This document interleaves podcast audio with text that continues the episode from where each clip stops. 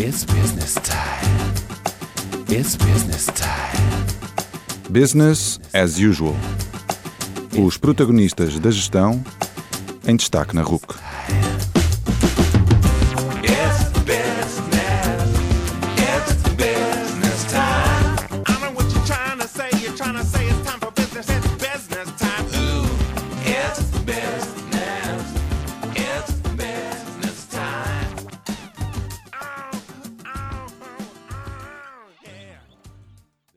Boa noite e bem-vindos ao 62º Business as Usual.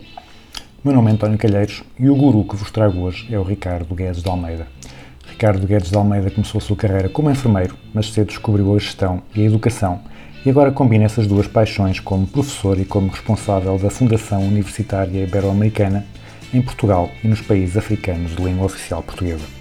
Nesta conversa falamos sobre o seu percurso, sobre a Funiber e, como é obrigatório por lei nesta altura, falamos também da pandemia provocada pela Covid-19 e das mudanças que trouxe para a educação. Falamos ainda de teletrabalho, de felicidade no trabalho e de liderança. Terminamos o programa conhecendo melhor o Ricardo e com as suas respostas à grelha fixa.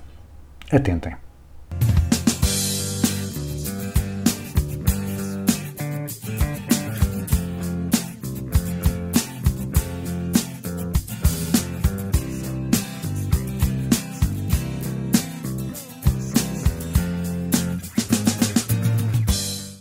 Então, boa noite, Ricardo Guedes de Almeida. Muito obrigado pela disponibilidade por estares aqui connosco no Business as Usual, que é o melhor programa da RUC sobre gestão. Portanto, Também é o único, portanto não é, não é aqui uma opinião, Gosta uma opinião polémica. Eh, Ricardo, tu começaste por estudar enfermagem, depois viraste para a educação e para a gestão.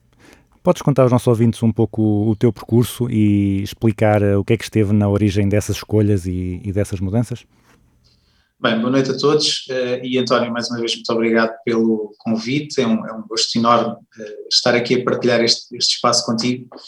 Bem, o meu percurso, eh, às vezes nem eu sei muito bem responder a essa pergunta, mas eh, há coisas que às vezes acontecem que nos levam, nos levam a ver a vida de forma diferente. E hum, é, é curioso que eu hoje estou no ensino, e, na gestão e no ensino universitário, achava que nunca ia para isso.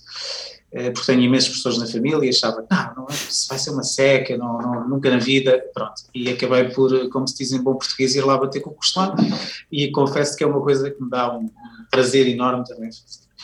Um, é, é a parte da enfermagem, e isto partilhando aqui um bocadinho da minha história pessoal, um, eu, eu fui, como estava a dizer, o meu pai era professor e houve um dia que me disse, estava eu no meu secundário na altura, estava em, em científicos, uh, epá, era porreiro fazer uns psicotécnicos e tal, para ver em que áreas é que, se eu quero porreiro, sim senhora, vamos a isso.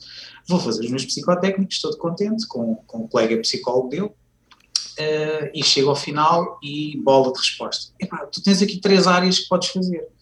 Uh, podes ir para a saúde, para a gestão e para a educação. E eu, ora bolas, quer dizer, então, mas estou na mesma, não é? Pronto, e entretanto, uh, médias daqui, médias dali, e acabei por, por decidir ir para a saúde e fui parar a enfermagem. E uh, foi mesmo um bocadinho isso. Eu entrei em quinta opção, e sem vergonha de dizer isso, até porque acho que foi uma aprendizagem absolutamente brutal. Chocou-me um bocadinho, enfim, foi, foi um, conjunto de experiências que aconteceram uh, e aprendi a, a, adorar aquilo. É um curso duríssimo, uh, emocionalmente, é muito trabalhoso e emocionalmente é duríssimo, mas acho que constrói-nos e molda-nos completamente para a vida. Portanto, a saúde foi sempre uma coisa que esteve ligada a, ao meu caminho, acabei por trabalhar nessa área. Um, depois a formação, durante o curso de enfermagem, há muita também componente de, de, formação, de educação para a saúde, portanto é uma coisa que nós naturalmente vamos fazendo e vamos fazendo chegar às pessoas. Um, a dada altura do curso, um grande amigo e mentor já me dizia, ah, tu tens que dar formação, tens que tirar o CAP, estamos a falar aqui há uns, há uns anos atrás, ainda era CAP, não era CCP, hoje em dia é CCP, uh, tens que tirar e tal, está bem, pronto. Okay. Então, e acabei o curso, fui tirar o CCP e aquilo foi, foi super tranquilo. Uh, Lembro-me de estar com mais dois ou três colegas enfermeiros a fazer o curso e nos dizerem: pá, vocês parece que já, que já se entendem nisto. Pois, nós já temos muita bagagem destas coisas, portanto é, é natural que se torne mais, mais simples de fazer. E pronto, e comecei a dar formação e desde essa altura uh, nunca mais parei, porque de facto é uma coisa que também me, me enche as medidas, conseguir uh, ajudar os outros a, a, crescer e a fazer este caminho. Portanto, junto com isto, com a parte da formação, veio a gestão também, em que eu desde sempre estive envolvido em projetos sociais, estive envolvido também em, uh, inclusive, alguns projetos académicos, fiz parte de, de algumas turnas, sempre estive envolvido em muita coisa. Um, e, e, a gestão veio naturalmente, de, de, gerir pessoas, de gerir grupos, de criar projetos, de fazer, fazer acontecer coisas. Portanto, acho que estas, estas competências, já diziam os psicotécnicos, que eu na altura não percebi muito bem o que é que ele dizia, mas depois, afinal de contas, as coisas bateram certo uh, e cá estamos hoje. E não me vejo a fazer só uma coisa. Uh, cada vez mais me vejo a fazer um bocadinho de tudo. Se calhar não faço bem nada, mas pelo menos tento fazer um bocadinho de tudo com, com, com isto. E acho que nós, uh, uma, uma, ótima aprendizagem que podemos tirar no caminho da nossa vida é que nós nos construímos e vamos aprendendo também, tentando melhorar nestas coisas. Portanto, não, não posso dizer que tive aqui um life-changing event que me fez uh, ver a luz ou ver um caminho, uh, quer na saúde, quer na gestão, quer na educação. Foram coisas que foram acontecendo. Uh, epá, e olho para trás e ainda bem que assim foi, porque realmente faz, faz parte de mim esse caminho. Por isso é, é, o, é engraçado porque é uma é uma, uma experiência comum em muitos convidados que aquilo que eles fazem agora não era o que eles pensavam que iam, que iam fazer quando eram jovens ou adolescentes. Completamente. Há, há sempre Completamente. um conjunto de, de acontecimentos inesperados que, lá está, que lhes dá a conhecer eh, novas áreas e as pessoas gostam e, e ficam por aí. Isso é... Eu acho, acho que muitas vezes, enfim, se formos perguntar, pelo menos do mundo que eu conheço, à grande maioria das pessoas, epá, serão muito poucos os que dizem não, não, eu faço exatamente aquilo que eu sempre sonhei, segui o caminho exatamente que eu queria, em X anos fui, fui para aquela posição, fui para aquele sítio, fui, eu tive muitos colegas que sempre quiseram ser enfermeiros, por exemplo, voltando a essa área, e hoje são enfermeiros e belíssimos enfermeiros, alguns com, com, com trajetos absolutamente fantásticos e pessoas que eu admiro imenso. Uh, e eu, eu digo-lhes sinceramente, pá, eu louvo-vos terem essa clarividência de perceber, ok, é este o caminho. Uh, mas por outro lado, também conheço muitas pessoas que têm um caminho exatamente oposto e que foram procurando ter aqui uh, respostas, soluções, e até porque nós hoje estamos num momento de mercado também sui generis, não é? pós-Covid, etc. Mas aqui há 10 anos atrás, mais ou menos, tivemos um momento de crise absolutamente brutal que nos marcou e que muitas vezes o que nós gostaríamos de fazer ou querer fazer em termos de projeto de vida projeto profissional, uh, em momento de crise não é bem assim. E temos que nos agarrar a oportunidades que, que aparecem e que nos fazem também crescer. É? E acho, acho que isso é importante. E diversificar é também importante para nós percebermos e descobrirmos às vezes talentos ocultos que nunca pensámos que tínhamos e acabam por, por se manifestar.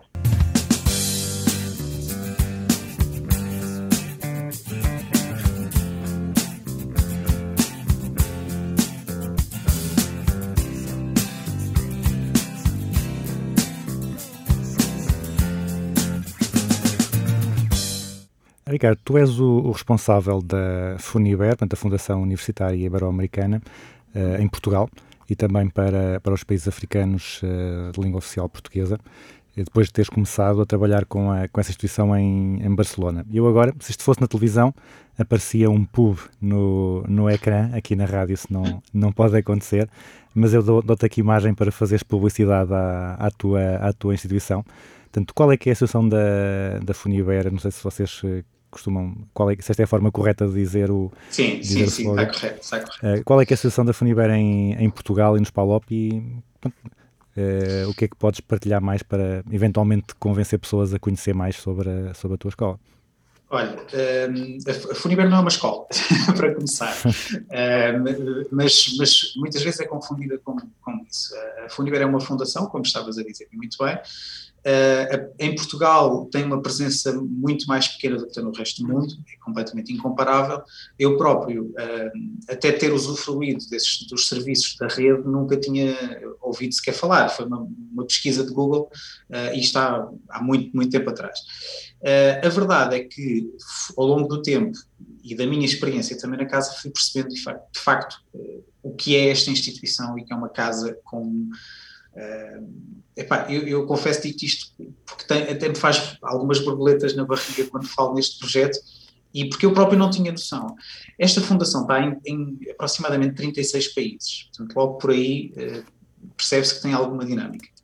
e tem-se focado sempre em ajudar as pessoas a, a adquirir competências e a conseguir fazer formações nas mais variedíssimas áreas, uh, dá bolsas de estudo para que estas pessoas possam chegar uh, a vários estudos a nível superior, e ao longo deste, deste tempo e destes anos também de atividade, já passo dos 20, foi também ajudando a criar outro tipo de, de- de instituições, como várias universidades, que, que já existem também com, com ajuda da Fundação, eh, em vários países. Portanto, nestes anos de, de existência, há centenas e centenas e centenas de pessoas formadas e, ou ajudadas a formar eh, com esta rede.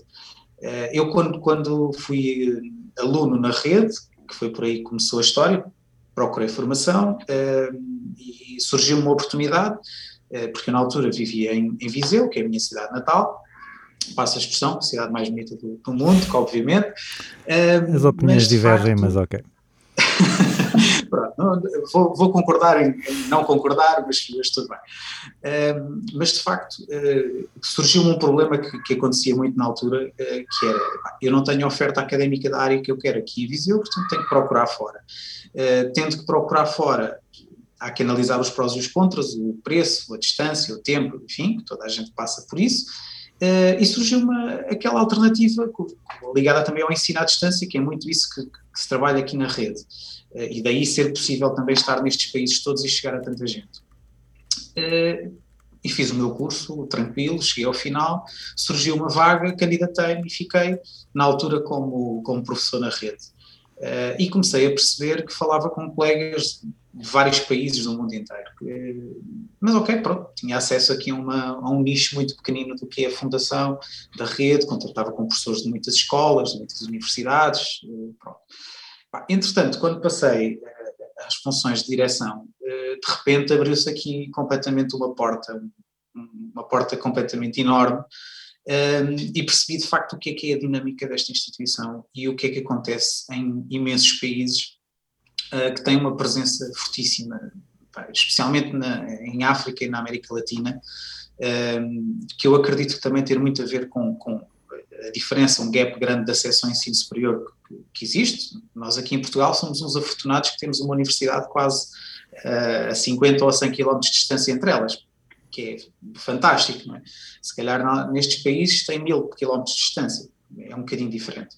Portanto, hum, foi, foi interessante perceber o que é que esta casa é e, acima de tudo, o que é que ela permite às pessoas serem, que se calhar pessoas que de outra forma nunca tinham tido acesso a um curso, ou um mestrado, ou uma formação continuada, ou uma formação especializada, eh, e que conseguem, especialmente em, em países com mais carências a esse nível, ganhar competências que podem ser úteis, quer na sua vida profissional, quer na sua vida pessoal, mas também para o próprio país, não é? Porque estamos a fazer crescer também eh, países, economias, dinâmicas que são, que são importantíssimas. Eh, e eu acho isso uma missão absolutamente fantástica, eh, fa- fazer as pessoas serem mais e serem melhores, porque estamos a contribuir para o bem de todos. Isto não é uma coisa egoísta de, de, ok, estou só a pensar nelas ou estou só a pensar em nós. Não, não, de todo. Eu Acho que isto é um, é um bem comum da educação em geral. Portanto, poder fazer parte deste processo, eh, quer enquanto professor, que- quer enquanto gestor, quer hum, enquanto profissional de saúde, apesar de já não exercer há uns anos, porque há coisas que nos ficam cá sempre no, no mindset. Eh, acho, que acho, acho que tem sido absolutamente brutal. Portanto, eh, isto para voltar à pergunta inicial, eh, qual é a situação da, da, da Fundação aqui em Portugal e nestes países? Tem tido um crescimento muito interessante. Em África posso, posso partilhar que está neste momento um projeto quase a ser concluído de uma universidade no, no- no sul de Angola, no Cuito, eh, que está a ser feita também com, a- com o apoio da Fundação, que está praticamente concluída, Eh, vai dar acesso ao ensino superior a cerca de 12 mil pessoas, portanto é uma universidade grande, Um, e acho que é este o caminho, é, é juntarmos, cooperarmos, colaborarmos e, e ajudarmos as pessoas a crescer. Portanto, acho que é, é por aqui. Quanto mais pudermos fazer isto, melhor, sem dúvida. Tu falaste já da- das tuas várias paixões, eh, como professor e, e como agora como responsável, portanto, como gestor na, na Fundação em Portugal. Qual é que é o papel que, que te dá mais prazer? O que é que tu, o que é que tu gostas mais? É professor ou, ou gestor? Não te consigo responder essa pergunta. Eu, eu, gosto de, eu gosto de igualmente das duas, porque eu acho que elas próprias também não, não se dissociam. É? Nós temos que acabar por formar as nossas equipas, por ajudá-las a ser mais, a ser melhor. E, e, cada vez mais o meu caminho, e por isso é que eu acho que apesar de ter sido um caminho sui generis de áreas diferentes, quer dizer, venho da saúde, tenho gestão, tenho educação, depois, os próprios graus académicos, quer dizer, perde-se um bocado, mas no fundo, uh, afunilando isto, a mim faz muitíssimo sentido e as competências que adquiri também. Portanto, uh, acho que o ser professor ajuda-me a ser melhor gestor e o ser gestor ajuda-me a ser melhor professor. Uh, ou pelo menos tento que assim seja.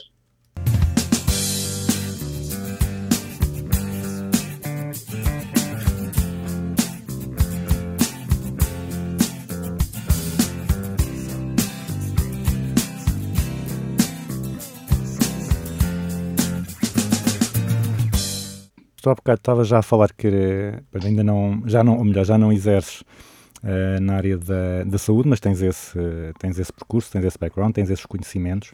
Uhum. Uh, de que forma é que neste contexto de, de pandemia essa, essa tua experiência anterior, esses conhecimentos anteriores, ajudaram a, a compreender a situação, ajudaram a tomar, a tomar decisões uh, nomeadamente lá, a nível pedagógico, a nível de gestão académica, achas que por, seres, por teres esse, esse percurso na saúde, uh, isso ajudou-te a tomar melhor decisão, melhores decisões ou decisões mais rápidas na forma como, como gerir a pandemia? Olha, eh, sinceramente, eu acho que pode ser bom e pode ser mau. Isto porque ehm, o foco vai, o, o, meu foco são sempre as pessoas uh, e, e, às vezes com, com a emoção também aqui associada. E um, um, gestor tem que ser emocional, mas também tem que ser uh, tem que agir baseado em factos, não é? Portanto, tem que ser, criar aqui um equilíbrio, uma dinâmica uh, interessante. Agora, eu acho que foi muito importante aqui para perceber o que é que estava a acontecer e o tempo que isto ia levar a acontecer. Eu recordo-me de quando começou aqui a situação a complicar-se em Portugal, uh, já ter tido uma conversa com os meus colaboradores, não, ok, vocês vão para casa, isto, vamos arranjar a solução e está tudo bem. Uh, e, e, pronto, e, resolveu-se e foi-se caminhando e fomos, fomos percebendo isso. Agora, obviamente, esta situação, apesar de nós termos noções de, de saúde, eh, foi uma situação nova para toda a gente, é? até para os próprios profissionais de saúde que estão ainda hoje com a mão na massa. Coisas que, obviamente, também já me passam há muito tempo que não, que não estou no, no mercado.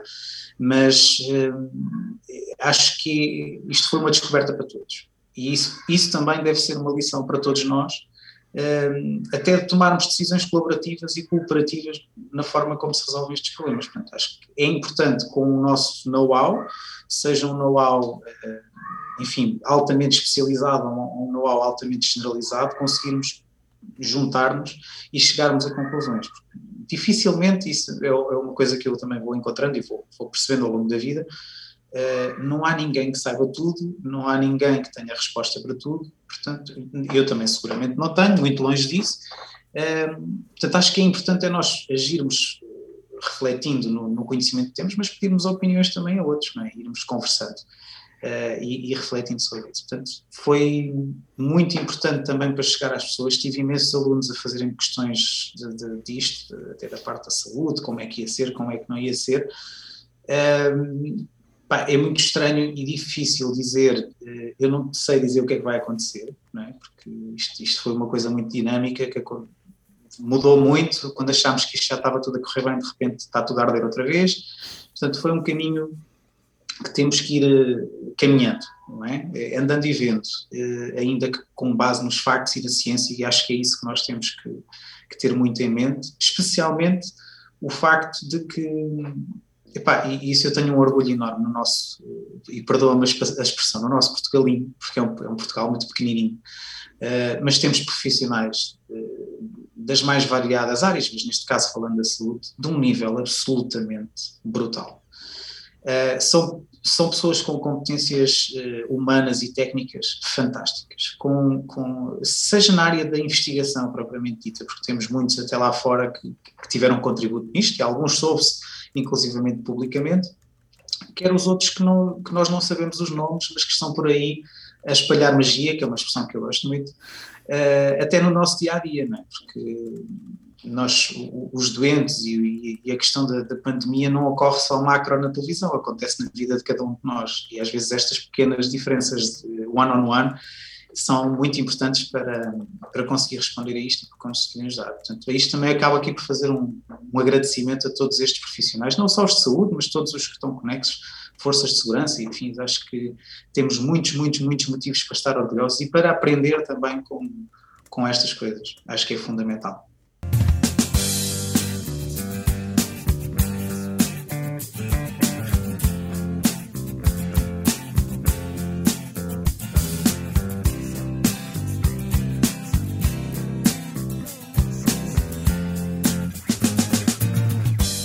Foi engraçado estás a falar aí da questão do tempo, porque eu eh, assumo com, sem, sem problemas que quando houve o primeiro confinamento eu, tinha, eu ainda achei que fosse, ok, isto agora são 15 dias para, para, para ultrapassarmos esta, esta vaga e depois volta ao normal. E realmente, da- ao início não tinha noção de que, do tempo que isto realmente ia, ia demorar. Eh, vocês também na, na Funibar, como estão habituados ao, ao ensino à distância, se calhar tinham vantagens face aos outros. Um, o, que é que, o que é que achas que daquilo que, que já vocês tinham, daquilo que mudaram, uh, o que é que achas que veio para ficar, o que é que vai voltar ao, ao no- entre aspas, normal, o que é que vai voltar ao, ao passado? Essa pergunta é, é interessante eh, e, e, de facto, eh, houve muita coisa que eu não notei qualquer diferença no meu dia a dia de trabalho, porque já trabalhava com esse registro à distância, portanto, não, não foi novo para mim, não foi de facto sequer surpresa plataformas eh, Teams, Meet, eh, whatever, temos uma panóplia enorme que, que se usam, portanto, não foi uma grande diferença, mas consigo perceber que para quem, nunca tinha usado, de repente ter que fazer disso vida, isto não é propriamente fácil, até porque eu acho que havia e ainda há um problema sério que nós temos que ter em conta em Portugal, que é a iliteracia digital. Uh, acho que é um, uma grande pedra no sapato que nós ainda temos, assim como também, e ainda voltando ao tema de trás, uh, a iliteracia na saúde. Portanto, nós temos vindo a crescer e melhorar muito na questão da educação, mas há um enorme caminho para percorrer uh, e acho que há aqui muitas oportunidades, inclusive até negócio também nesse, nessa situação. Portanto, eu acho que isto obrigou-nos uh, a ser mais e melhor num conjunto de coisas, a responder também rápido num conjunto de coisas. Felizmente, nós uh, trabalhamos muito bem acima do joelho em algumas coisas, o que, ajuda a conseguirmos soluções rápidas e muitas vezes interessantes, mas isso não, não funciona sempre dessa forma, não é? Até porque nós conseguimos, aqui usando um, caso um bocado uma gíria de futebol, usas uma finta, passas o jogador uma vez, passas duas, passas três, a partir do momento que te conhecem a finta acabou, não é? Portanto, não, não vai funcionar sempre. E tem que haver aqui estruturação e resposta adequada nisto. Acho que o teletrabalho, uh, isso já existia em, em, em, algumas empresas, já, já existia, provavelmente muito mais ligado às ITs, uh, mas acho que poderá ter perfeitamente uh, impacto e acesso noutro tipo de, de, de empresas, até porque eu acho que houve muitas empresas que aqui de repente perceberam que, epá, nós conseguimos poupar imensos custos a ter a malta a trabalhar em casa. Uh, que, que, enfim, isto não é novo, não é? Eu recordo-me aqui há, antes, antes do Covid, publicar um, um artigo, uh, acho que até foi da Microsoft, se não estou enganado, uh, que, que, fizeram uma experiência de fechar a empresa dois ou três dias, ou que foi, aquilo teve uma poupança brutal em água, luz e afins. Portanto, são coisas que, que normalmente nem se pensa nisto, mas depois um, um, gestor tem que olhar para isto deste Eu acho que é importante é nós chegarmos aqui a um equilíbrio do que é confortável para as empresas e para as pessoas e, e, e equilibrar-nos. Uh, acho que deve ser visto não como uma dificuldade, mas como uma oportunidade. Uh, acho que esse deve ser o mindset uh, certo. Um, há aqui um enorme caminho para refletir nisto, António, até do ponto de vista pedagógico e na forma como damos as nossas aulas, como estamos perto dos nossos alunos, que eu acho que isto já estava a acontecer, estas mudanças já estavam a acontecer, uh, até porque nós basta olharmos aqui há 10 anos atrás, uh, como é que era o nosso acesso à internet, como é que eram as redes sociais da altura, como é que era, e o que é que são hoje, passado 10 anos.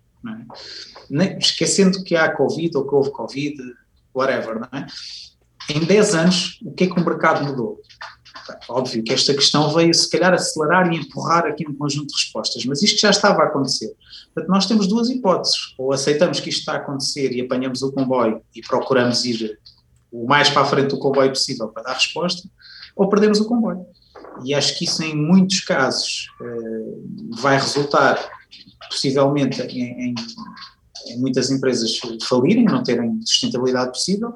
Por outro lado, na parte das pessoas, se não adquirem competências que vão ser necessárias no mercado de trabalho à frente, vão acabar por, por, não ter acesso ao mercado de trabalho.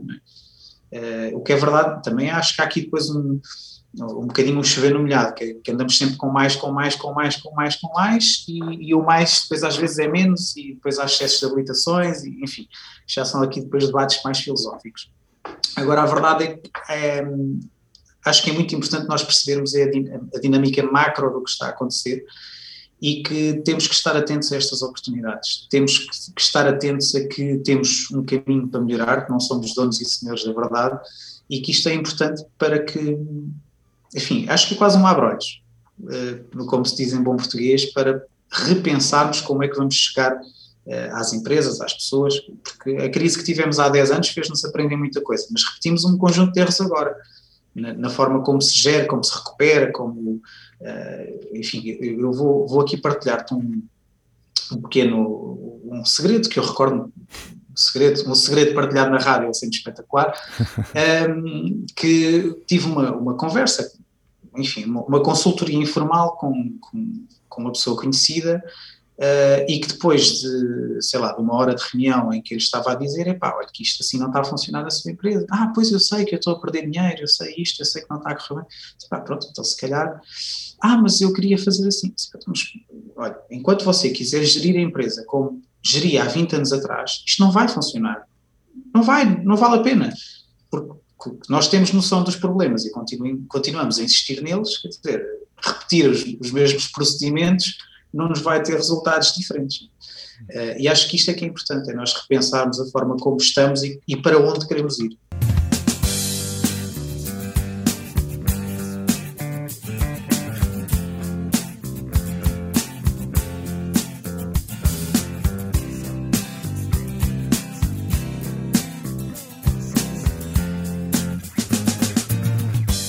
falaste aí da expressão do, do abre-olhos, que faz todo sentido, porque há muitos estudos que, que dizem que a, que a produtividade não caiu em trabalho remoto, tal como já havia estudos anteriores que diziam isso, mas agora, como houve uma amostra muito, muito maior, eh, mas apesar disso, a maioria dos gestores portugueses eh, continua a dizer que vai voltar ao trabalho presencial eh, logo que possa. Portanto, é um bocado como aquele, esse senhor que estava a dizer, é?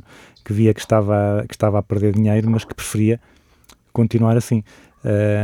Isto é, está, é- é- as pessoas gostam demasiado, estão demasiado confortáveis no, no que era o, o tradicional, não confiam nas pessoas e querem ter as pessoas ah, à vista para, para confirmar que elas fazem. O que é que é preciso para as pessoas, ah, para lá está, para, para, para confirmar que acontece esse, esse abre-olhos ou que, que esse abre-olhos acontece na, em mais, ou no número máximo de empresas possível? É uma pergunta fácil, é uma pergunta muito fácil, portanto. Sim, perfeitamente, perfeitamente, perfeitamente. Sabes que eu acho que eh, a primeira coisa que me passou pela cabeça quando estavas a dizer isso é o quanto é importante um gestor ter noções de psicologia e de sociologia para perceber a cabeça do- dos outros, ou pelo menos tentar perceber um bocadinho a cabeça dos outros. E há aqui um conceito eh, fundamental que se chama resistência à mudança. Nós, inerentemente, por uma questão de acharmos que estamos em, em segurança, tendemos a resistir a mudar. Eh, e, e, às vezes quando saímos, isto enfim é sabido e comentado, quando saímos da nossa zona de conforto é que depois conseguimos chegar a outros patamares eh, absolutamente brutais. É? Basta ver agora nos Jogos Olímpicos, eu tenho a certeza que, que, que os nossos atletas, mesmo os que não ganham medalhas, que saíram de certeza absoluta muito da sua força, da sua zona de conforto, eh, para chegar a sítios absolutamente brutais, não é? Porque, ok, ah, se calhar não ganhámos uma medalha ali, está bem, mas eles já estão na fina nata do mundo de- do, do atletismo e não só, das outras modalidades. Eh, portanto, é importante fazer este, este caminho e deixarmos de resistir à mudança, mas também eh, perceber quais são as dinâmicas do que está a acontecer e perceber que aqui, obviamente, que eu acho que os gestores têm que mudar o paradigma, tem que haver aqui um, uma mudança de, de mindset uh, que eu acredito que as novas gerações já estão programadas de forma diferente. Uh, mas também o próprio mercado, quer dizer, Portugal também tem, eu, eu, adoro Portugal, mas Portugal também tem contingências e tem coisas que tem que melhorar. Tem que haver confiança da parte dos, dos gestores e dos líderes, mas também tem que haver confiança da parte das pessoas. E acho que tem que haver aqui um, o paradigma que tem que mudar, se calhar, é a relação entre estas partes. Uh, que não termos que pensar que o patrão é o opressor, é, é só aquele senhor que me paga o ordenado ao final do mês, uh, nem o, patrão achar que as pessoas, ah, não, tem que trabalharem muito, tem que trabalhar, se trabalha 12, tem que trabalhar 15 horas, porque não é pouco e tal. Portanto, há aqui depois as questões das, das, produtividades. E isso vê-se quando olhamos para outros países que, que, às vezes não precisam de trabalhar tantas horas para ter mais e melhores resultados. Temos é que entender o que é que nos rodeia e quais são os nossos contingentes e, acima de tudo, e isto, isto é uma coisa que eu gosto de batalhar sempre, é entender as nossas pessoas. Uh, porque, de facto, uh, isto, estavas a dizer, é, e é, um facto, a questão dos, dos estudos que dizem que a produtividade não baixou, etc. Se calhar, em alguns casos, baixou imenso, porque há pessoas que não sabem trabalhar de casa, não se, não se conseguem orientar. E se calhar essas precisam estar no escritório. Se calhar há pessoas que adoram trabalhar em casa, rendem muito mais. Nós temos é que encontrar aqui um equilíbrio e, e, eu recordo-me de ouvir imensos colegas e amigos a dizerem: Epá, eu estou em casa, mas isto com os miúdos, oh, terror, eles andam aqui, está tudo a arder e eu não consigo, tenho que estar a fazer o almoço e, os, e eles berram e depois tenho a reunião. Enfim, houve imensos memes e emojis e coisas afins a, a, brincar com isto. Mas isto são dramas do dia a dia das pessoas, não é? Nos levar eh, quase à, à loucura. Portanto, eu acho que não há aqui, e, e, isso é uma coisa fundamental aqui, não só nisto, eu encaro isso também para a vida, que é não há uma fórmula certa. Nós temos é que perceber qual é que é a fórmula certa para o nosso contexto, é? porque vai haver funções que têm obrigatoriamente que ser presenciais, não, não, não há volta a dar nisso. É? Há outras que se calhar podem ser híbridas, há outras que podem estar à distância. E temos que desconstruir esta imagem de que eh, as empresas tinham que ser à moda antiga, com uma estrutura muito rígida, muito vertical, eh, muito de chefia, para se calhar termos estruturas mais horizontais, com mais eh, confiança nos colaboradores, com maior motivação, com mais acesso à aquisição de novas competências, que é no fundo o, o, o negócio estar só voltado não só para uma questão financeira, para dar dinheiro, um, mas também para que os colaboradores estejam bem e, e, perceber que há aqui uma responsabilidade social associada. E, e, em que eu acredito, e também há imensos estudos que, que, refletem isso, em que colaboradores que, que, enfim, estão aqui com um conceito que agora também dá na moda, que é a felicidade no trabalho. Colaboradores felizes, isto não vamos dissertar se não tínhamos aqui mais meia hora ou mais para discutir a felicidade no trabalho, que é um conceito lático que eu acho brutal, mas se as pessoas estiverem bem, felizes, vão estar mais motivadas e vão render mais.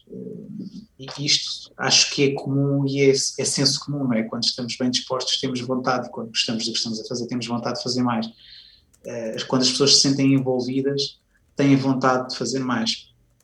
E se realmente melhorar esta questão da relação das pessoas com as empresas, das, das empresas com as pessoas e com a sociedade em geral, eu tenho a certeza que, que, que, o caminho vai melhorar e que as coisas vão ser diferentes e vão ser melhores, porque as pessoas, eh, antes de serem profissionais, são pessoas. É? E têm necessidades, depois podemos ir aqui às, à pirâmide de Maslow, podemos ver aqui um conjunto de coisas uh, interessantes né, também na, na, na, parte da psicologia, mas isto é, é, importante nós percebermos isto, percebermos qual é o caminho e porque é que as coisas são assim, não é? É pá, o António, uh, agora desculpa, usei o teu nome por acaso, mas é pá, o António não trabalha bem, não sei o quê. Está bem, mas o António não está a trabalhar bem porquê? É? Se calhar tem um filho doente, se calhar uh, bateu com o carro, calhar, e, e, isto tem impacto, é? porque a vida do António não são só as 8 horas que está ali a martelar uh, no prego no, no, trabalho, ou que está a fazer outra coisa qualquer. Portanto, é, é muito, muito, muito importante nós cada vez mais percebermos que as empresas são pessoas, que são feitas de pessoas e feitas para pessoas. Uh, e nós podemos ter uma empresa espetacular, mas se os nossos funcionários nos rebentarem com a imagem da empresa, lá se vai o negócio todo para água abaixo. Portanto, mais uma vez voltamos ao mesmo, são as pessoas que importam e é aqui que temos que estar uh, atentos, pelo menos na minha perspectiva.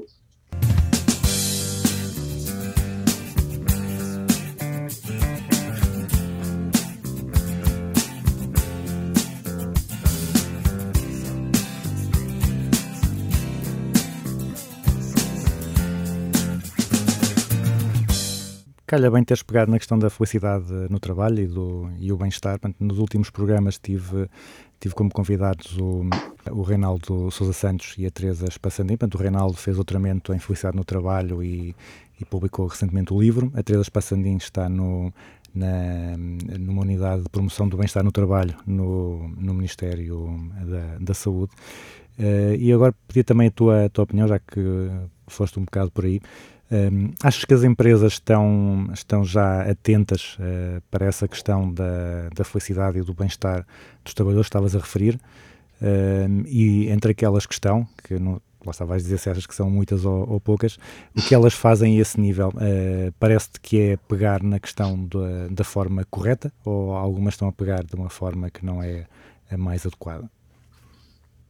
Bem, é, hoje é tudo perguntas simples, não é, António? Ahm, bem, eu acho que há aqui, há aqui vários conceitos que temos que ter em conta. Ah, há certamente casos eh, certos e casos eh, menos certos, mas aqui o mais importante e a forma mais fácil não é o que o gestor acha que está a fazer bem, é o que é que as pessoas acham que está a fazer bem. E isso nós temos que perguntar aos nossos colaboradores o que é que realmente eles entendem que, epá, temos aqui uma mega política de felicidade e festas de empresa e fruta e tal, porque isto é o que dizem as guidelines lá não sei de onde, que isto é que é fixe e a malta vai gostar de ter aqui umas, umas festas ao fim de semana e, e, enfim, atividades de grupo e tal, porreiro, isto é cinco estrelas.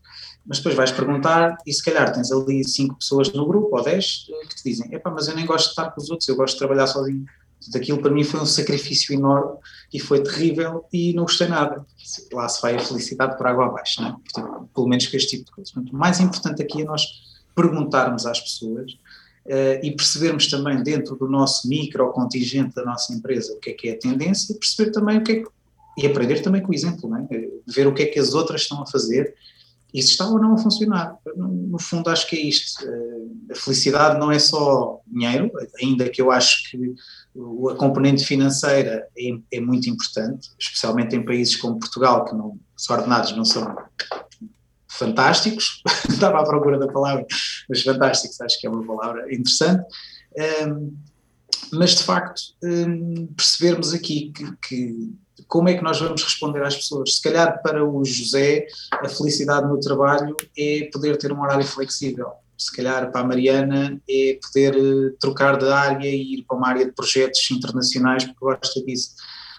Não há, é, é como te disse António, acho que não há aqui fórmulas certas. Há muito bons exemplos, há muito boa gente a trabalhar no mercado, há muito boa gente com, eh, com ótimas ideias, com ótimos insights, e é preciso é dar espaço também a estas pessoas para, até para falhar, para perceber que, ok, se não é este o caminho, vamos, vamos por outro, mas dar-lhe espaço para que isto se possa criar e, e, enfim, também avaliar até que ponto isto se reproduz. Para mim é óbvio que uma pessoa feliz vai ser mais produtiva, mas se calhar há muitas, muitas pessoas na área da gestão que não pensam assim, que nem sequer ainda pensam nessa vertente da felicidade. Então vamos provar que é por aí o caminho, não é?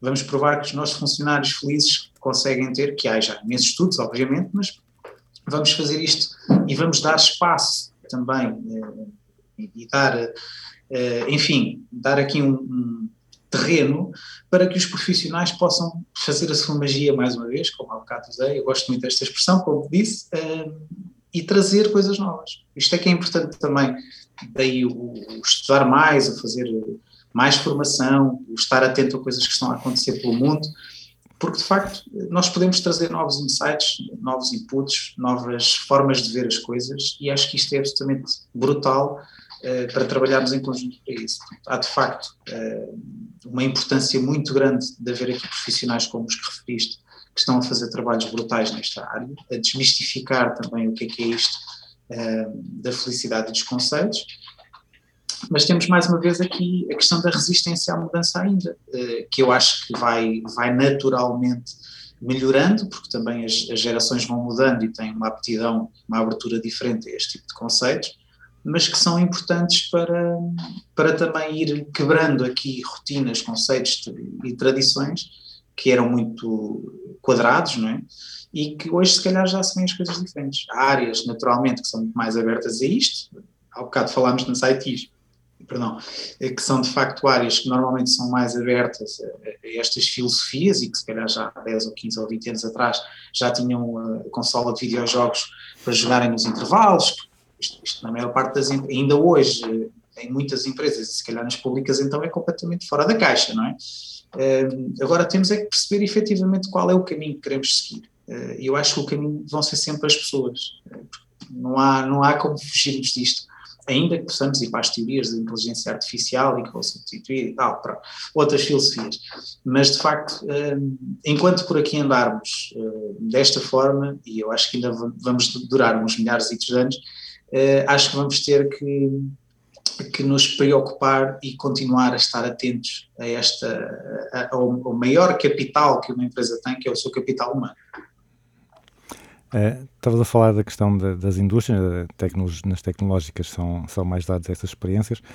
Partilhaste também um exemplo de uma, de uma notícia sobre o sucesso da semana dos quatro dias de trabalho na Islândia. Também aqui não é uma questão de, de setor, atividade, mas é uma questão de, de país, não é? De, de região em que nós associamos também a práticas eh, mais amigas eh, das pessoas. E nesse, nesse estudo dizia que não houve perdas de produtividade e houve melhorias no bem-estar das pessoas. Portanto, e que já na Islândia, então já 6% dos trabalhadores trabalham menos horas do que o horário normal.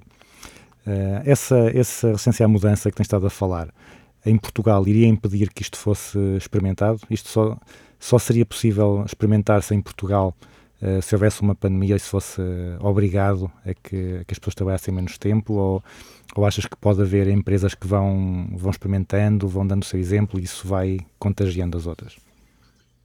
Eu acho que hum, Portugal é igual aos outros sítios no sentido em que tudo é possível. Quer dizer, não, nós não somos mais nem menos do que ninguém no sentido em que, epá, não, a nossa cultura nunca na vida. Não, claro que é possível, as coisas mudam, não é? São dinâmicas, portanto acho que isso é, eh, é importante. Ainda que se calhar tenhamos mais resistência a mudar num conjunto de coisas, não é? Eh, mas acho que é possível e, e, e se calhar se começar a haver empresas a apostar nisto nem que seja num regime à experiência para perceber se aqui funciona, chegue-se ao fim e veja os resultados. Eh, E quando virmos estes resultados, então tiramos conclusões. Vamos aqui um bocadinho pela metodologia científica para não estarmos assentes em, em debates eh, teóricos eh, que, enfim, valem o que valem. Então vamos aos factos. E que se os factos forem esses, se realmente se mostrar que vale a pena, então o que é que andamos a fazer? Vamos mudar, não é? Eu sempre ouvi dizer que para melhor muda-se sempre, portanto, acho que é isso. Não nos podemos é agarrar teimosamente a um conjunto de filosofias que depois na prática não, não são as mais producentes. Acho que isso é que é importante. Estamos aqui a falar de trabalhar menos horas, eh, mas tu, eh, pelo contrário, além de seres professor e, e responsável pela, pela Funiber em Portugal e nos países africanos de língua portuguesa, também és ainda consultor e, e formador. Portanto, aqui pergunto quantas horas é que têm os teus dias e o que é que te motiva para ainda ir fazer mais coisas? Eh, tem os dias das pessoas normais, eh, não- às vezes, eh, outras vezes nem tanto, mas eh, epá, eu não consigo estar parado.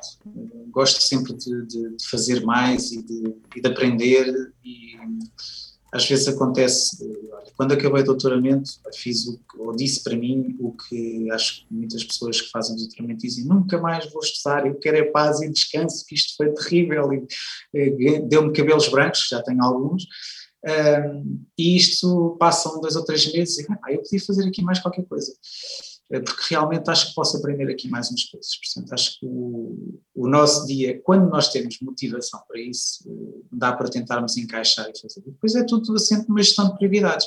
E sabes que uma coisa muito, muito interessante e que eu dou muitas vezes como exemplo na, na, na gestão das prioridades, vem com o que aprendi lá, lá para trás na enfermagem, uh, com o contexto, por exemplo, de urgência. Quer dizer, tens que pensar muito bem numa urgência quais são as prioridades e como é que elas se fazem. E o que é que é realmente emergente, o que é que é urgente, o que é que pode aguentar um bocadinho, o que é que pode ser amanhã. E, e quando nós temos este mindset muito uh, claro do que é que está em cada local, eu acho que conseguimos gerir isto no, no nosso dia a dia. Às vezes são coisas que nos parecem muito simples, mas estas metodologias depois traduzem-se em impactos enormes na gestão do nosso, do nosso dia a dia, do nosso tempo.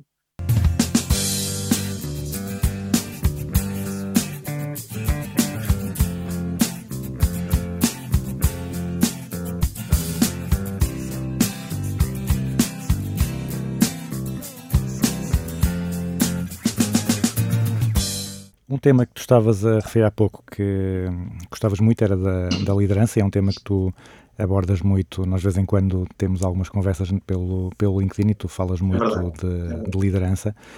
Qual é que é a tua teoria de liderança? O que é que para ti é um bom líder? E há assim exemplos bons ou exemplos maus que queiras dar para contrastar com aquilo que tu achas que deve ser um, um bom líder? Olha, eh, eu acho que para termos um líder eh, tens que ter alguém que é reconhecido como líder. Não posso chegar aqui de repente e dizer, olha, sou um líder. Pá, não, sou, só sou líder se, se as pessoas entenderem que sou. Portanto, logo aqui desconstrói um conjunto de teorias. O líder deve ser isto, deve ser aquilo. Há coisas que são comuns e há traços que eu acho que são comuns e que as pessoas identificam como, como padrão nos líderes. Mas o que para mim pode ser um líder, para ti não. E, isto é importante nós percebermos esta, até no contexto onde isto se, se enquadra. Uh, no entanto, acho que os, os, aqui nos traços comuns que podemos identificar aqui da liderança são de facto o foco nas pessoas, que eu acho que, como já, já debatemos aqui hoje uma vez ou duas, pelo menos, uh, que de facto é, tem que ser uma pessoa que está voltada para perceber o que é a empresa, perceber o negócio, ter uma visão 360 graus do negócio ou da sua área, enfim, eh, mas que perceba acima de tudo as pessoas que estão ali e que lhes permita dar-lhes, eh, ou, aliás, que lhes dê condições para que sejam mais e melhores e que se possam manifestar o seu talento. Isto aqui num contexto mais, mais business, mais empresarial. Uh, e, e, aqui vou buscar uma, uma expressão muito de, de, da enfermagem outra vez, uh, que é o líder tem que saber cuidar. O enfermeiro é um, é um cuidador e, e, trata do cuidado das pessoas, não é? Mas um líder tem que saber cuidar, não nesta perspectiva de saúde, mas perceber o que é que os colaboradores precisam Uh, no fundo, ser aqui quase um facilitador das condições que estas pessoas precisam para, para fazer acontecer. Não, não tem que ser propriamente a pessoa com uh, maiores skills técnicos em determinada área, mas tem que ter os people skills e as, e as competências de comunicação para chegar a estas pessoas e perceber o que é que lhes pode dar para elas uh, se ingrarem e chegarem uh, aos objetivos depois que se, que se pretendem. Portanto, acho que é por aqui. Um, maus exemplos não vou dar, não vou dar, uh, acho que seria pouco simpático da minha parte, mas bons exemplos uh, também não vou dar, mas vou deixar uma pergunta vou deixar uma pergunta que é: quem é que tu, ou quem nos está a ouvir, eh, quem é que reconhece como líder à sua volta? E não precisam de ser os grandes, ok? Não precisam de ser na televisão, não, os líderes não têm que ser, uh, enfim, chefes de Estado ou, ou, líderes de grandes empresas. Às vezes temos grandes exemplos de liderança bem ao pé de nós.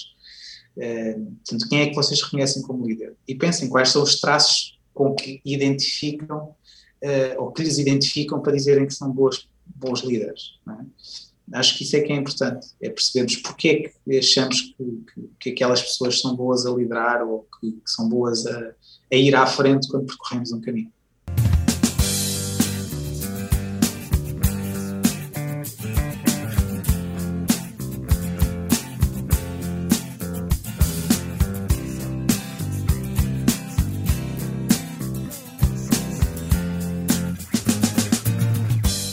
Então agora vamos passar para temas uh, mais pessoais e o primeiro pode ser muito pessoal. Uh, como é que é um dia normal na tua vida e como é que seria o dia ideal? Olha, há uma coisa que uh, tem vindo a ser, houve uma parte da minha vida que eu me esqueci um bocadinho, mas, mas ultimamente tem vindo a ser absolutamente brutal, até na parte do, do, com estas coisas do confinamento, que é começar com exercício físico. Dá-me logo, põe logo as hormonas ali a, a bombar e dá-me logo ânimo para o, para o resto do dia. Uh, e depois, quando começo a trabalhar, acho que tem muito a ver com, com, a esquematização da gestão do tempo que te falei, de priorizar as coisas e perceber quais são as horas do dia uh, em que rende melhor determinado tipo de tarefas para mim.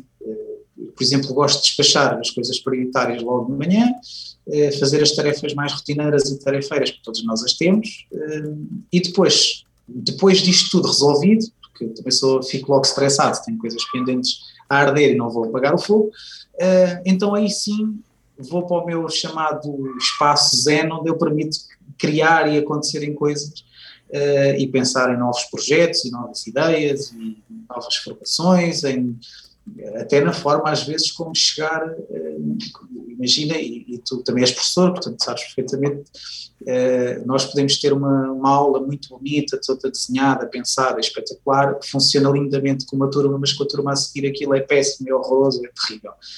Então às vezes temos que chegar, saber chegar a estes alunos, não é? E, e, eh, tem que haver uma parte do nosso dia que nos permita ter este momento de luz e de magia. Há pessoas que iam tomar banho, estão no seu duche e surge a magia das ideias.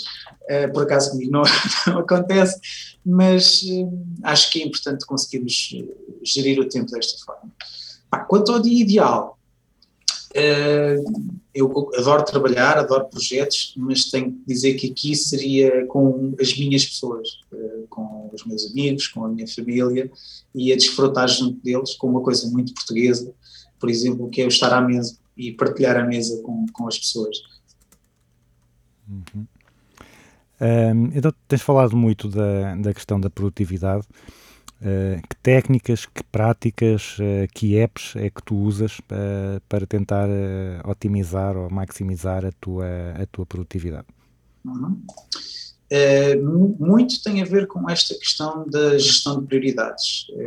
e até posso deixar-vos aqui, se calhar vão ter alguma dificuldade em alguns conceitos, mas há uma coisa que se utiliza em Portugal, que é a triagem de Winchester, que explica um bocadinho a questão da prioridade, da urgência nas coisas. Portanto, eu se calhar aqui sou afortunado que já tenho alguma formação que me permite mais facilmente uh, gerir este raciocínio.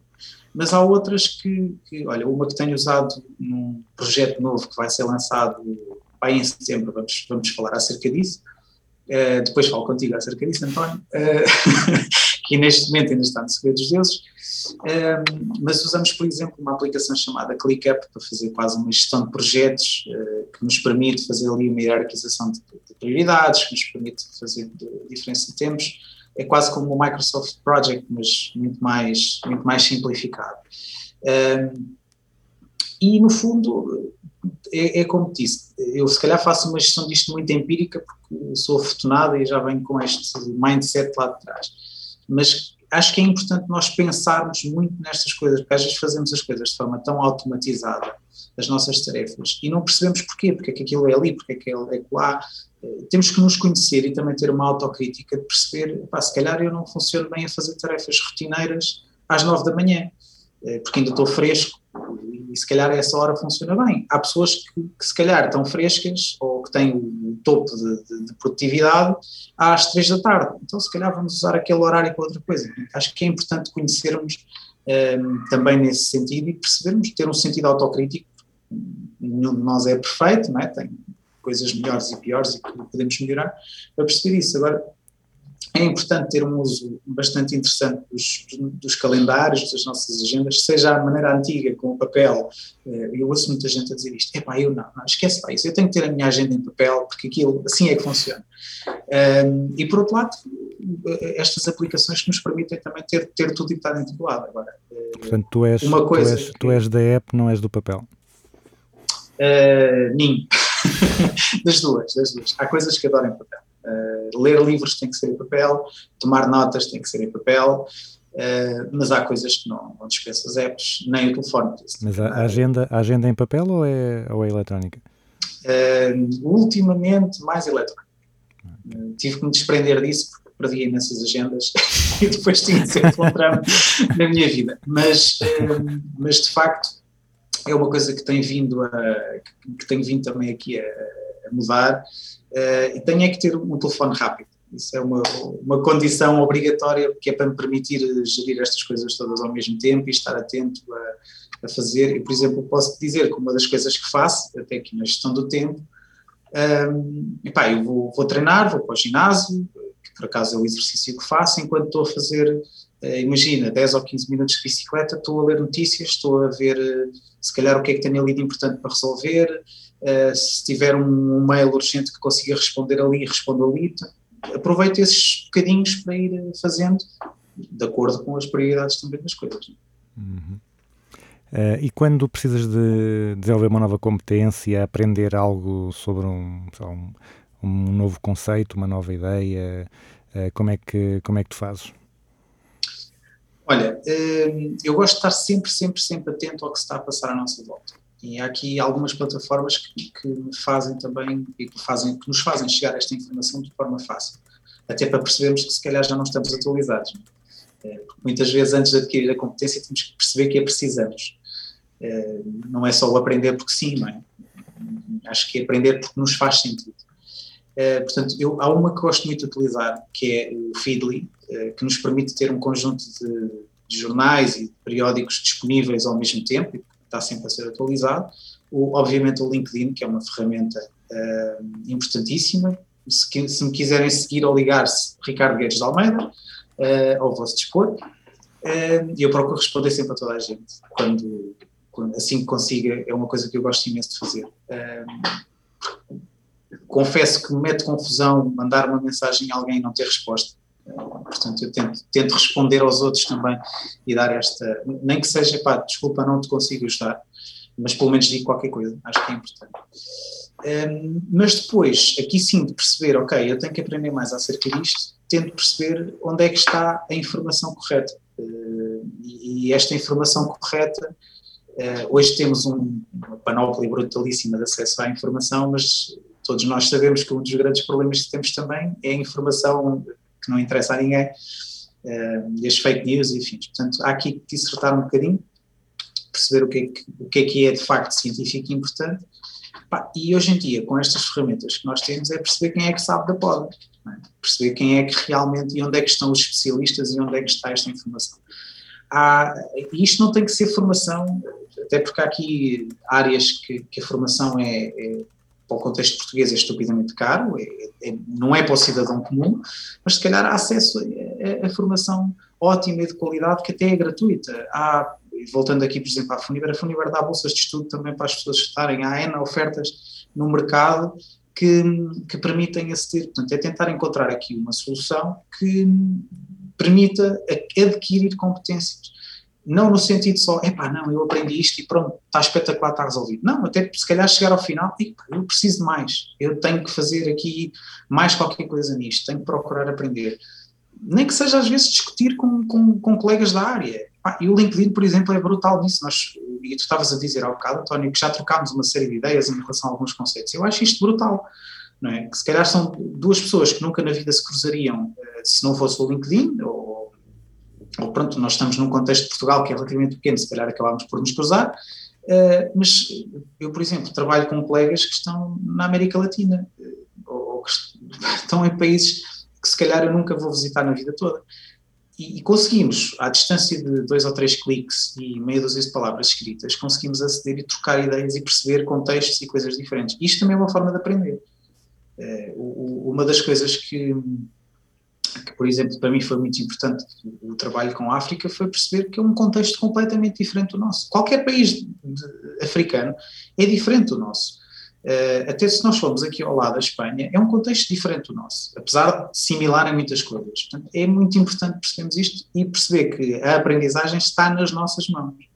Uh, temos que ser nós a procurar efetivamente estas soluções, uh, porque há muita, há muita coisa boa disponível e até, olha, por exemplo, perguntar ao, ao, aqui ao António, António, o que é que me recomenda para aprender deste tema ou daquele?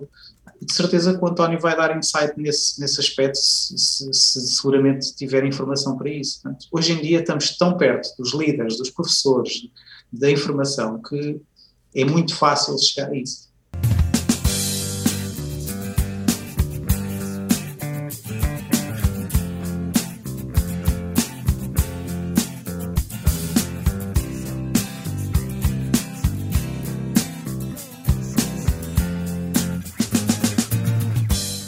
Então, e agora vamos passar para a parte final do, do programa, que eu chamo a, a grelha fixa, que são as perguntas que são iguais para todos os convidados e que são no formato americano da Rapid Fire Question, portanto, perguntas de, de resposta rápida.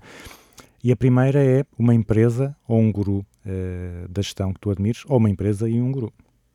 Ok. Uh, posso dizer duas? Só para complicar.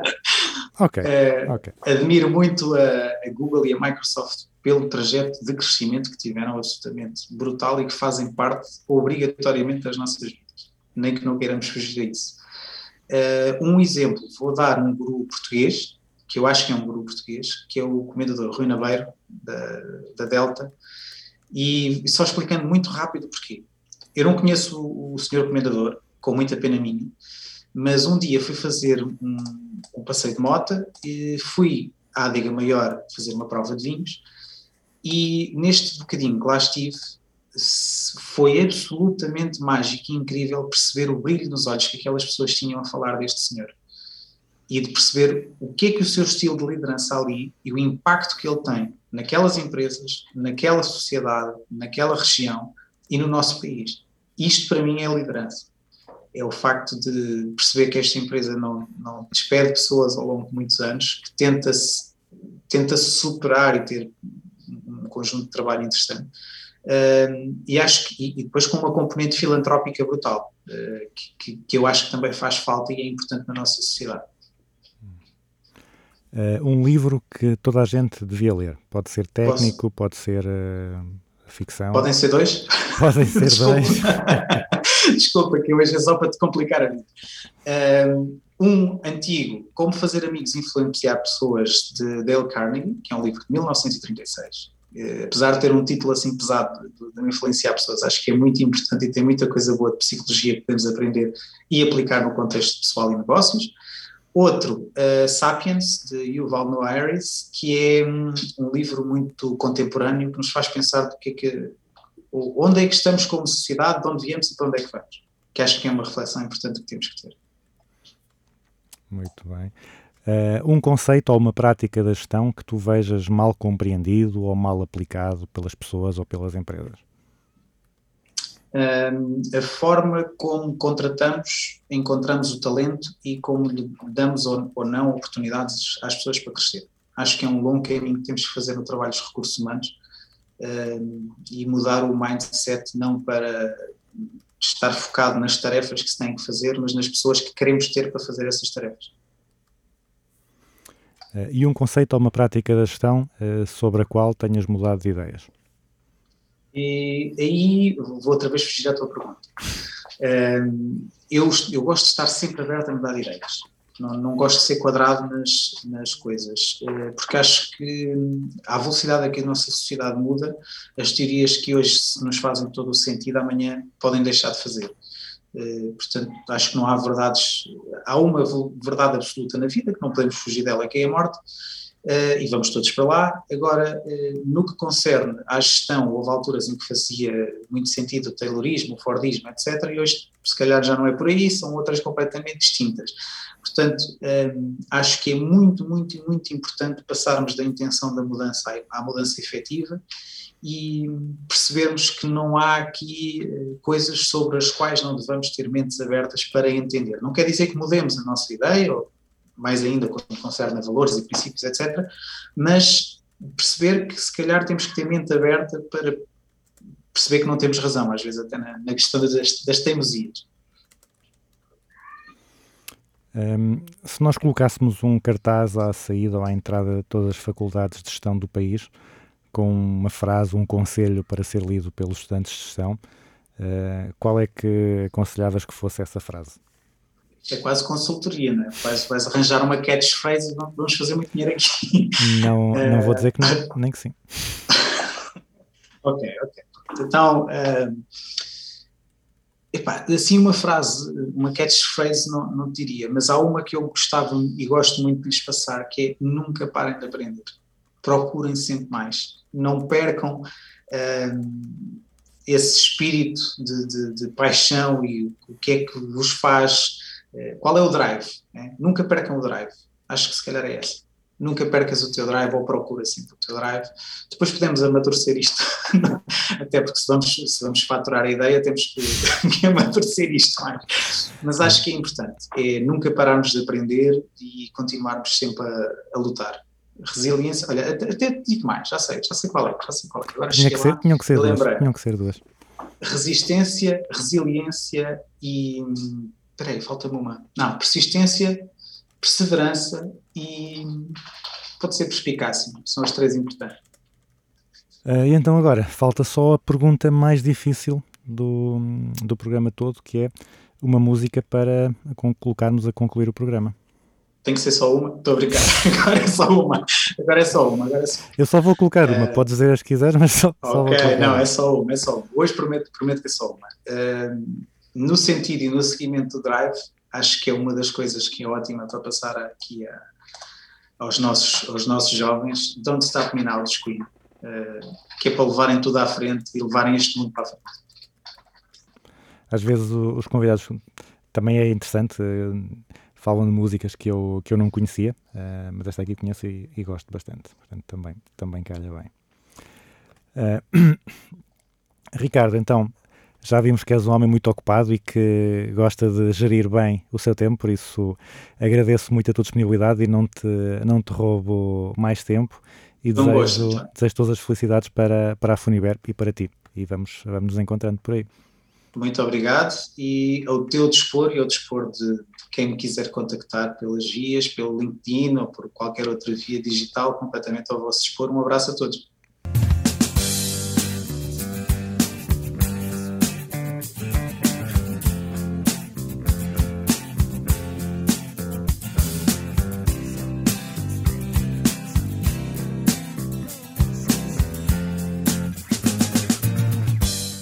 E assim concluímos o 62º Business as Usual com Ricardo Guedes de Almeida. Levem a sério o desafio que ele lançou e procurem-no no LinkedIn, onde ele costuma partilhar conteúdos interessantes e reflexões que muitas vezes nos abrem os olhos sobre vários temas. Business as Usual regressa para a semana. Até lá, fiquem com Can't Stop Me Now, dos Queen. Tonight I'm gonna have myself a real good time.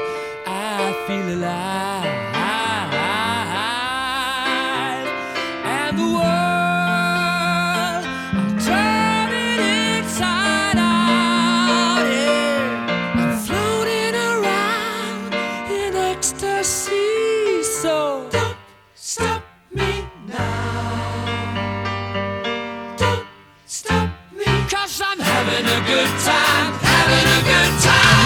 Star leaping through the sky like a tiger, defying the laws of gravity.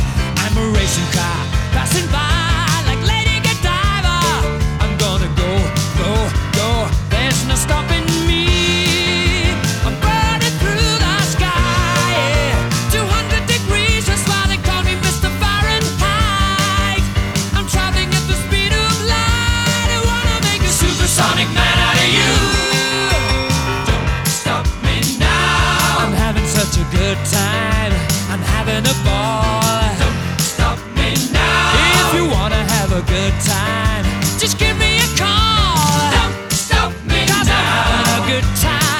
stop yes, I'm a good time. I don't wanna stop at all. Yeah. I'm a rocket ship on my way to Mars on a collision course. I am a satellite. I'm out of control. I'm a sex machine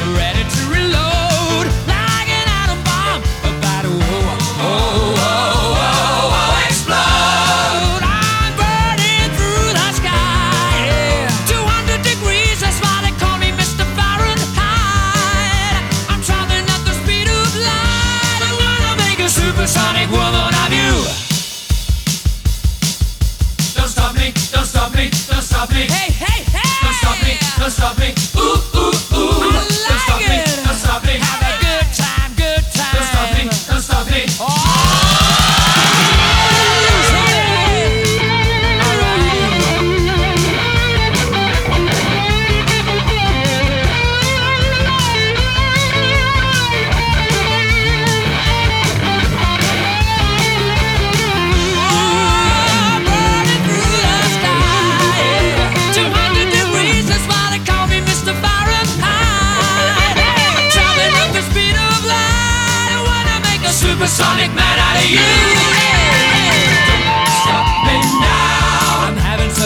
good time. I'm having a ball.